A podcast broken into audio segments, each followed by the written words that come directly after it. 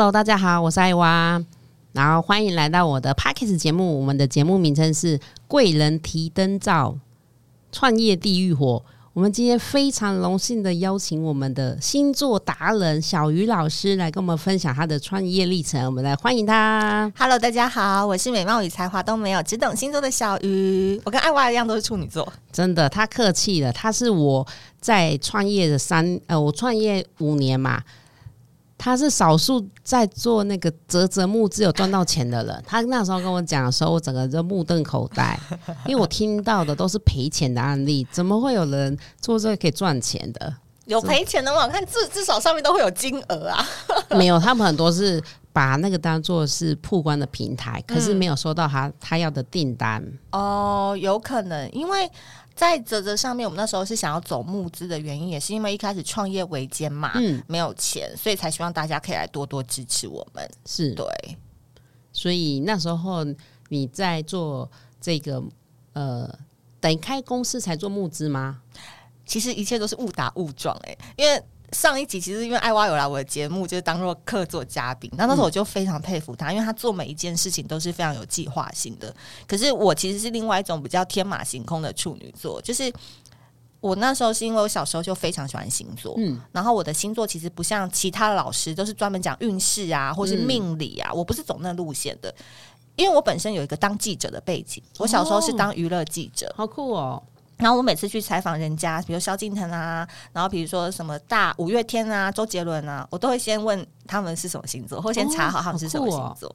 所以我的星座是比较人性化，然后是采访得来的一些资讯。然后起因就是因为小时候就爱了一个水瓶男，就爱而不得，然后就一直观察水瓶座这个星座，不不知不觉就变成了水瓶男专家。后来我去大陆工作完回来之后，在台湾原本也想要再重新进记者圈或娱乐圈工作，嗯，但后来就发现说已经没有我的地方可以去做了，因为那时候艺人都出走了嘛，就是可能都到大陆去表演比较多，所以台湾市场就相对萎缩，嗯，那可能我就是后来去当上班族，但你知道，其实因为我们以前当记者跟行销有点像，我们时间很弹性，我们都在外面跑，对。所以其实我不太能适应当记者的人生，不当一般上班族，因为他早上八点半要到，然后五点要下就下班。其实我跟你讲，我真的就是一个无法每天准时上班的人，我每天都迟到，always 迟到，所以我都是被老板就眼中钉什么的。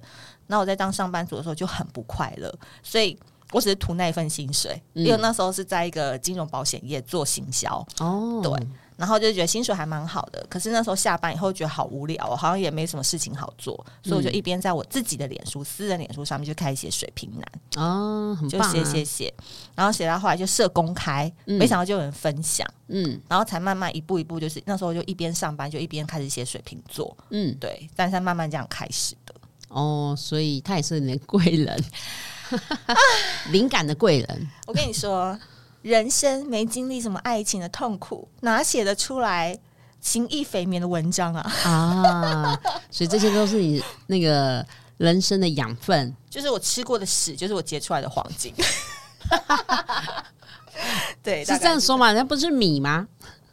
因为我有看过我自己的人生历程跟我的星盘，然后我的老师就跟我说，我人生一定要不断吃屎。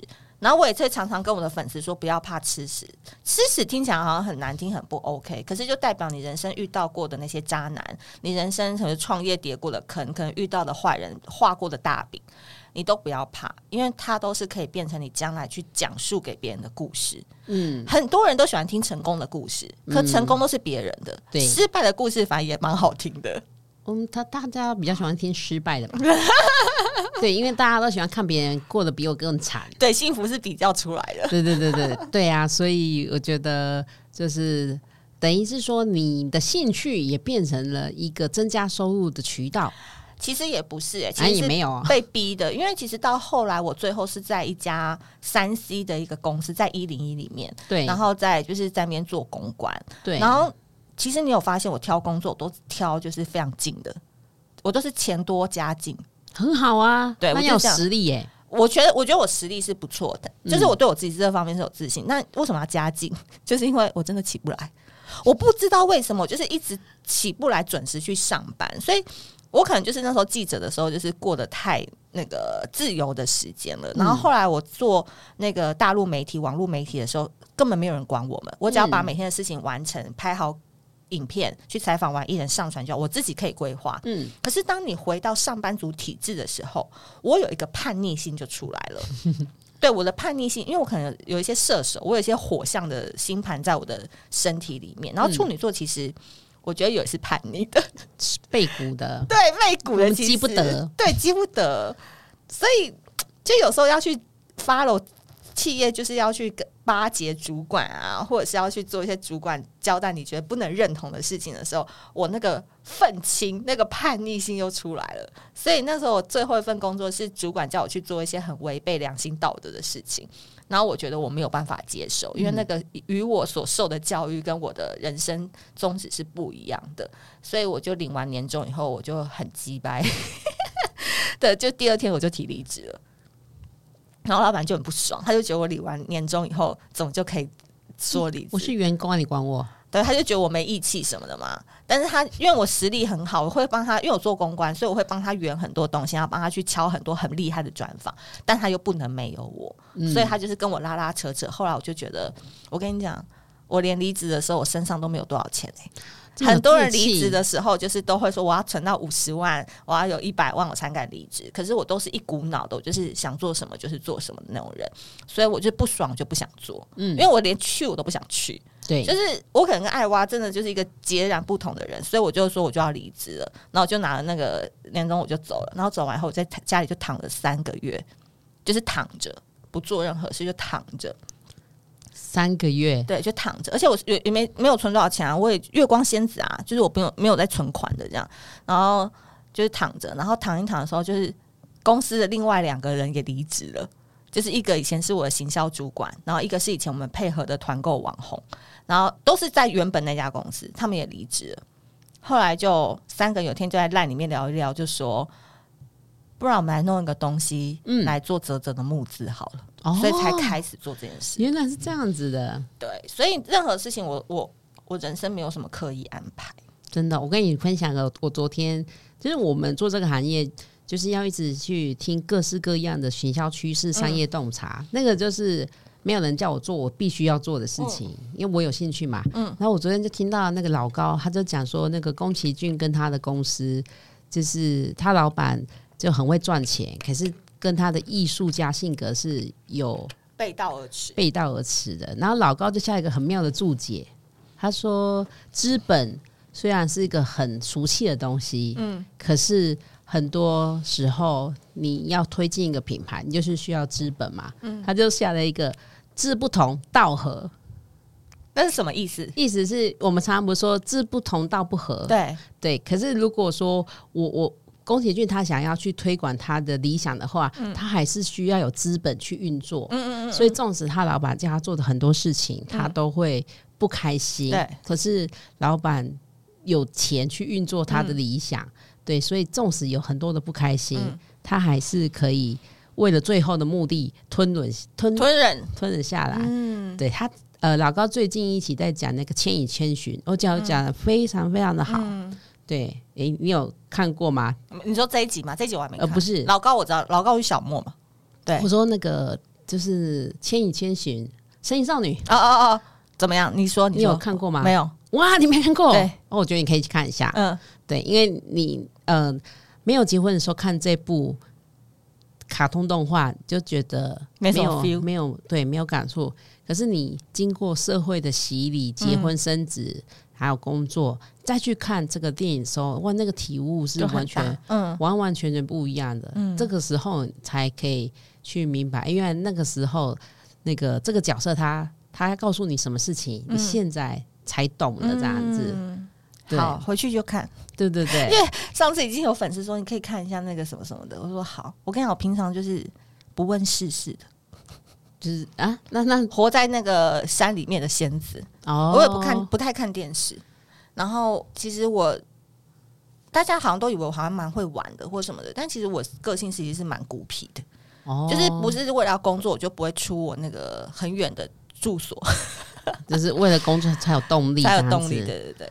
好，那你自己在开创自己的品牌，嗯，你觉得你有遇到什么？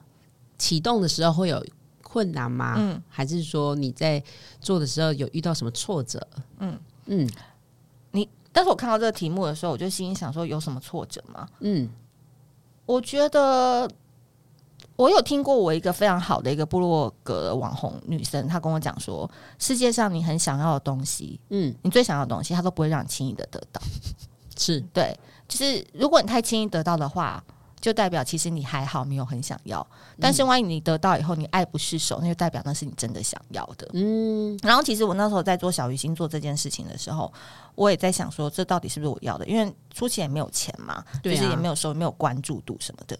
可是话 我自己有评估我这个人，嗯，因为像我现在是单身嘛，我就是一人吃一人饱，我可能就是不用去。烦恼太多的家计这件事情，可能很多人听到这边就觉得说：“哦，你该不会家里很有钱嘛？”没有，其实我从小跟我妈也是单亲家庭长大的，只是说因为我现在是跟我妈住，所以我可能不用有那个房子的负担这一些，但可能生活费跟开销费我都要自己付，这样。嗯，所以对我来说，我我一直在评估我自己这这一生我到底要的是什么。嗯，后来我发现我要的是作品。嗯，就是我要一个代表作，对，因为其实我的目标不是做星座专家，我要的是作家，哦，更大。更大，因为我很开心现在有 Facebook 跟 IG，嗯，因为我要的东西是一个，我希望我将来子孙或者是将来喜欢我的人他们的子孙，然后有一天他们在两千。零八十三年上网找星座的时候，还找得到我的文章，或是我的东西，这样他们在书店还可以看，或是玩那个牌，他们会觉得有这个就是我要的。你想要做一个有影响力的人，对，那我要以作家的身份去做这件事情。所以有作品这件事情对我来讲是我人生很重要的东西。可是那时候一开始没有想到我到底要干嘛，我只知道我很会写文章，嗯，因为我从小到大我就是靠文章在跟老师哇，就是在跟老师互动的。因为我小时候很叛真，对对对对对对对对对对对对对对。因为我小时候就念女校，然后从小就是一个很叛逆的人。对。然后我们要住宿，我就每次寒暑假就去染发，去穿耳洞。然后我们就是念那个天基督教学校，嗯。然后老师就很讨厌我，然后我会带头去作乱，嗯。可他又搞不定我，因为我每次作文比赛都第一名，考试就是第一名，逻辑好。对，就是类似这样。然后所以我就知道，如果我成绩好，你就动不了我。对，你就让他闭嘴。对，就是你要有一个能让他闭嘴的 talent。我觉得处女座就是只能掌握一个点，然后把它发挥到最大。我们没有办法每一个都很强，但是有一个你一样很装逼的一个点。所以我小时候知道，所以回到那个艾娃，他就是也是一个很知道要做什么事情的人。从小那个画画那个部分，我也很印象深刻，因为我从小就想要当记者。从从小大概五年级第一次看到陶晶莹，陶晶莹是我人生导师，是在电视上就是在播娱乐新闻的时候，我就想哇，这个人长那么丑，他怎么还可以上电视？因为隔壁台是大小 S，可是我都只看陶晶莹，就是我是看陶晶莹的那一台二十六台，忘记他的节目名称，那个娱乐新闻啊，对对，哇，好经典，七年级，对对对，然后我就上网就去查，那时候网络还斗死年代，然后我就查他原来是念正大新闻系。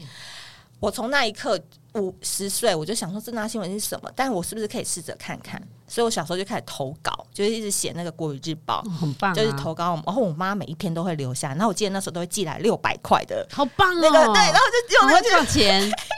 好，小时候就很会赚稿酬，再去做做那个那赚那个稿酬，然后去参加比赛就有奖金，所以就累积厚厚一叠。然后因为我是一个非常懒惰的处女座，我没有考过联考。因为靠靠推甄，我都靠推甄，因为我知道我拼不到七月，就是我续航力很拼不到，拼不到，真的太累。对，能取得先取得。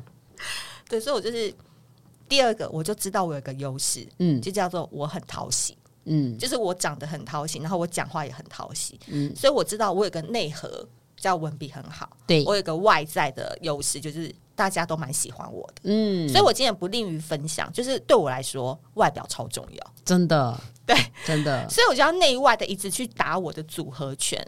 所以为什么我说创业到现在，就是你要讲叫我讲很难过的事情，很什么，我也不会就是讲很分享很什么很低潮，因为就是有人会帮我。嗯，就是我发生这件事情，我永远知道我可以找谁来帮我。哎，这个很重要啊，这就是那个三个电话理论啊。你今天遇到一个。很重大的问题的时候，你如何在三通电话内把这个问题解决？如果你是很有本事的人，第一通电话就找到 key man 可以帮你解决了。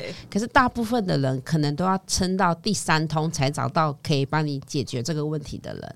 对，所以应该是说，你应该是说啊，你比较有那种领导领导者的特质。你领导者的特质就是你不用什么都要会啊，但你要找到对的人。对对，爱挖他就是一语中的到我所讲的话。嗯，因为创业人都这样子啊。哦，对了，但你创业之后，你就会发现说你真的没有朋友，因为你的朋友都是上班族，他们讨厌你的老板理论。对，可是因为我们知道他们不喜欢听什么，所以我们在开玩笑说：“哎，等你当了老板之后，你的朋友都是当老板的人。”嗯，那呃，因为我觉得刚才艾娃有讲到一个点，就是我是一个真的非常懒的人，可能大家都不相信，想说你一天到晚线动发那么多，然后你两天都来做作品什么什么的，可是就是那是我想做才做。如果我不做，真的，我经纪人叫我去干嘛，我都说我不要，我要退掉，我不想赚这个钱啊！可以这样推，可以这样子拒绝经纪人哦？没有，因为信会寄来嘛，就邀约嘛，然后他就说，哎，有这个什么的，我说哈，我不想哎，你就帮我推掉，然后我不要，我就是很非常凭感觉的这种人。那回到就是贵人这件事，因为这个节目也有贵人有。这个这个词嘛，对，其实讲贵人这件事情，我会。可以分享的比较多，因为我超级有贵人运的，嗯，但这个运绝对不是因为妈妈生的好，而是我平常就很懂得怎么样去找人，因为我金星在十一宫，金星在十一宫意思是我们是靠外援在赚钱的，哦，嗯，所以我平常我我是不花脑筋在创业的人，我从来不花脑筋，我只知道我可以找什么样的资源跟怎么样找到对的人，然后我不太会跟人家交恶。可是，在不跟人家交恶的时候，他们也知道我不好惹，是，就是他们会知道我有些底线是不能碰。如果你一碰，我跟你讲，就算你跟我再好，我都会说拜拜。因为创业有一个非常重要的底气跟三个心法，我可以分享给大家。哇，好诶，跟你们谈恋爱是一样的哦。你们一定要先去找渣男谈恋爱，你不要找那创业就是跟渣男一样。为什么渣男都可以谈那么好的恋爱？因为他怎样嘴贱。他为什么可以谈那么好恋爱？而且渣男通常都是创业成功的人，所以有些东西哦，我觉得一定要在社社会上面去学哦，因为他们很懂得使用者需求哦哦，用户需求很重要，很重要。你以为渣男只是长得帅吗？哎，一堆渣男长得很丑，肚子很大，然后就是为什么他们可以那么渣？因为他们超懂得你的心理需求，卖对的商品给你呢。哎呦，真的，哎，这很重要，这很重要。因为我上次有在我 podcast 跟大家分享，大家下凡说小鱼为什么我们要去跟渣男混？当然要跟渣男混啊，渣男才好玩啊，渣男很幽默，而且渣男每次带给你的惊喜都不一样。哎，你想想看，你把这些招数拿去给你的那些用户去粉，你你还需要花力气吗？就把渣男那一套丢给他们就好了。哦，完美复制就好了啊。对啊，只要他。不不抵触他自己的底线就好。对啊，这个就很简单。所以社群的经营，或者是跟那个粉丝的互动，或者是消费者的互动，对我来讲，拥有都是从人上面去学这件事情。所以在今年开始，我为什么很喜欢去酒吧？大家说你为什么一定要喝酒？我跟你讲，去酒吧是最快的。对，因为我们平常生活圈很窄，我们不会去。像因为艾娃很喜欢上课，然后很喜欢学习，我觉得很棒。那我更喜欢去酒吧学习，因为各种人都有，每个年纪的都有。嗯，就是跟他聊聊聊，哦，就大概知道那些伎俩。那人家很成功，讲一两句，你大概就知道他成功的点在哪，就偷偷的、偷偷的一直累积、一直累积，然后再输出成为我一直自己的消化系统。对，那回到头来讲，就是三个心法，第一个就叫做胆子要大啊，是对，再就是脸皮要厚。真的，然后再就是一个不怕失去哦，不怕失去，嗯，不怕失去。所有创业